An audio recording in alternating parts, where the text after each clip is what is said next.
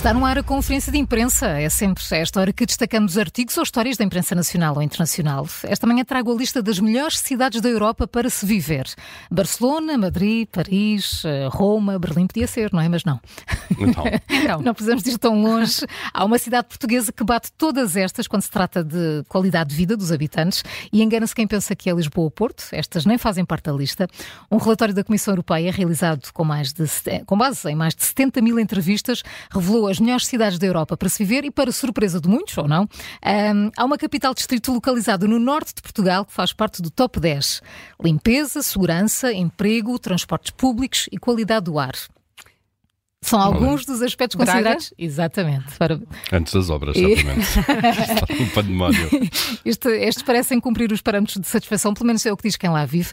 Mas então, e para além de Braga, que outras cidades fazem parte do, deste top 10? Zurique, na Suíça, aparece em primeiro lugar. Uh, quase 100% dos residentes sente-se feliz por lá viver. O emprego, os transportes públicos, os serviços de saúde e a qualidade do ar não são um problema, antes pelo contrário, são os aspectos mais positivos. Na Dinamarca, o destaque vai para Copenhaga, descrita como uma cidade segura e onde o acesso à habitação é aqui o fator menos positivo. Groningen, nos Países Baixos, é outro local seguro para estrangeiros, para a comunidade LGBTQIA+, onde não faltam espaços verdes. A limpeza das ruas também teve nota positiva.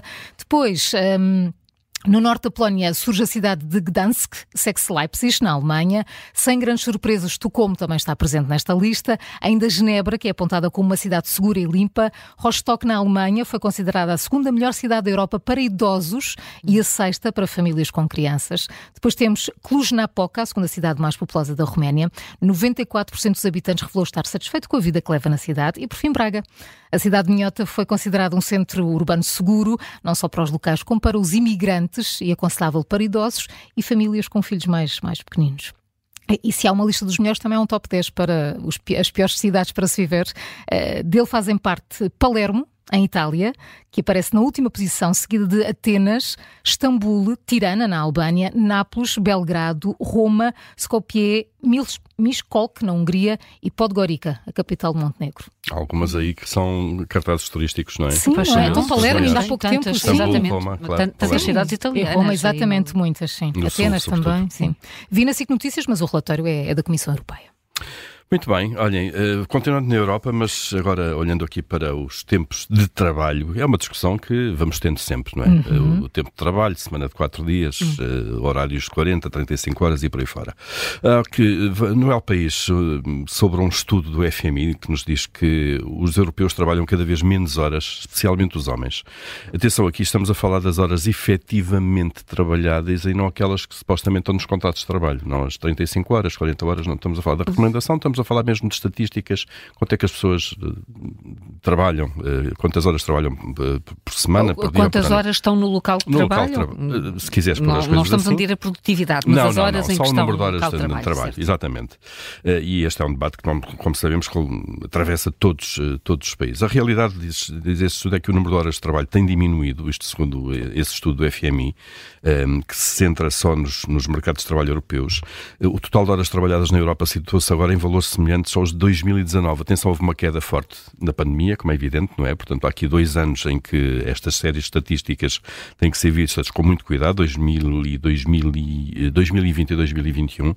Eh, e, portanto, estas comparações são sempre feitas com 2022 ou 2023, comparando com 2019, hum, para não ver esse efeito.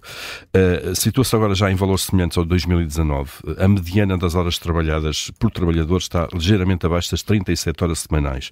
O que é que é esta mediana? Significa que se a mediana são 37 horas semanais, significa que metade dos trabalhadores trabalham menos de 37 horas e a outra metade eh, trabalha mais de 37 horas. Portanto, é o valor eh, que, que faz o centro da amostra.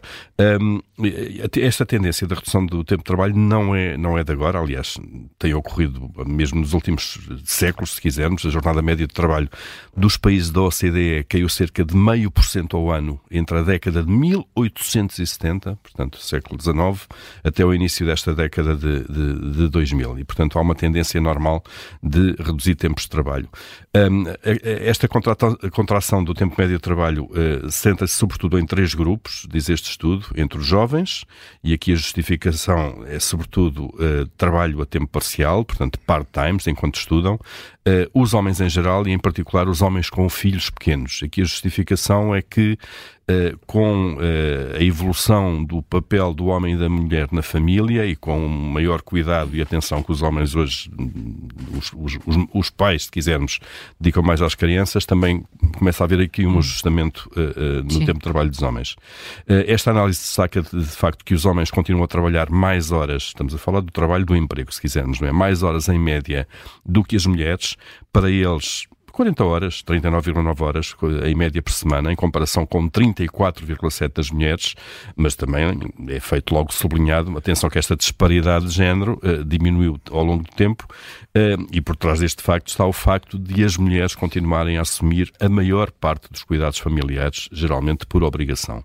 Ou seja, as mulheres, além do tempo de trabalho uh, normal no emprego, depois têm um, uma segunda profissão, por regra, uh, uh, que tem a ver com a família. Muito, muito intensa, intensa, muito intensa e muito trabalhosa. E, aliás, há aqui um número que diz isso. Do total de trabalhadores a tempo parcial para cuidados ou obrigações familiares, 89% são mulheres portanto, a esmagadora maioria uh, são mulheres. Além disso, as horas trabalhada, trabalhadas pelas mulheres com filhos uh, aumentaram uh, ligeiramente, terá também a ver aqui um, com maiores, mais mulheres a apostar na carreira e a, e a terem uma vida profissional mais ativa. Um, e este estudo salienta também que a queda do tempo de trabalho é mais pronunciada nos países mais ricos do que aqueles, do que nos países que têm um PIB mais baixo. Isto tem, obviamente, a ver também com níveis de desenvolvimento e qualidade de vida. Por exemplo, uma análise do Eurostat mostra que na Sérvia trabalham, isto é o exemplo do país menos rico, se quisermos, na Sérvia trabalham-se em média 42,2 horas, horas por semana e na Holanda 31 horas. Portanto, há aqui 11 horas de diferença por semana entre a Sérvia e a Holanda, o que é muito, muito tempo. Está no El País a propósito deste estudo do FMI, de facto, a evolução dos tempos de trabalho na Europa. Ora, eh, eu vou-vos trazer aqui. Esta história até era para pôr um nos três toques. Já vi a semana passada aqui no Observador, mas hum, é do Bruno Roseiro. Mas acho que fica melhor aqui, numa conferência de imprensa. Então. Então o que é que aconteceu? Na China, Uh, a China já foi o Eldorado de futebol. Fez este percurso que a Arábia está a fazer agora. A determinada altura começou a contratar, a gastar muitos milhões e a contratar as grandes estrelas do mundo inteiro também para dar alento ao futebol e, sobretudo, à sua uh, seleção. É evidente que aquilo depois correu mal. Uh, a seleção não foi apurada, o, o, começou, o governo chinês começou a achar que estavam a ser muitas divisas do país e acabou-se o Eldorado chinês nessa altura. Este Li Tai, que é um, foi um jogador que jogou em Inglaterra, no Everton, no Sheffield, etc., e foi o selecionador uh, da China uh, no apuramento para o Mundial do Qatar. Não conseguiu apurar uh, o, Qatar. Descobriu-se agora que ele foi selecionador porque subornou Uh, o, o, presidente da, o, o, cargo, o que tem um cargo de presidente da Federação da China e não só, um secretário-geral também, pagou 400 mil euros para ser, uh, para ser ele eleito para o cargo de selecionador da China. Depois não conseguiu apuramento, saiu e descobriu-se a partir daí este escândalo de corrupção na China que depois com a história deste Litai ele começou a contar outras histórias e começaram-se a destapar muitos casos uhum. de corrupção no futebol chinês. O que é que fizeram? O que é que fez o, o organismo contra a corrupção do Partido Comunista Chinês? Decidiu fazer um documentário sobre este caso, estes casos de corrupção, para que toda a gente visse e, e os funcionários, para todo o país ver, não é? É um documentário que está na CCTV. Uh, eles, a partir de quinta-feira, para toda a gente ver, para servir de exemplo, eles foram todos apanhados, estão, sendo, estão todos a ser julgados por, por, corrupção e fizeram um documentário, filmaram tudo, gravaram tudo e fizeram um documentário. Um, e, e, agora, e na Federação de Futebol Chinesa, todos os jogadores, todos os treinadores, todos os funcionários estão obrigados a ver este documentário. documentário. e a fazerem todos um resumo de 1500 palavras, pelo menos. sobre TPC. um TPC, documentário. Só a seleção chinesa é que está que viram. a seleção da China que está na taça asiática das nações, como a nossa Carla bem sabe, é, Sei. é claro. Perguntem-me. Está dispensada de fazer esse resumo, estão concentrados na taça, mas têm que ver, já são obrigados a ver o filme, estão todos obrigados a ver o filme. E, e, portanto, era até a quinta ainda, ainda, não, ainda não li o que é que eles, o resumo deles foi até sexta-feira da semana passada tinham que apresentar um resumo, ainda não tive tempo para ler todos. Quando eu ler o, quando tiver lido o teu próprio resumo. Bom, o que fica aqui é que isto está a destapar outros grandes escândalos, porque à medida que vão contando, vão ouvindo estes testemunhos, vão sabendo de outros escândalos que, enfim, envolveram eh, muito o futebol chinês. Eh, mas eh, aqui o ponto é este: está uma série no ar. Eh, que toda a gente tem que ver para servir de exemplo sobre o que não se deve fazer eh, eh, no que diz respeito. É uma série, diz ele- dizem eles, em forma de advertência educativa.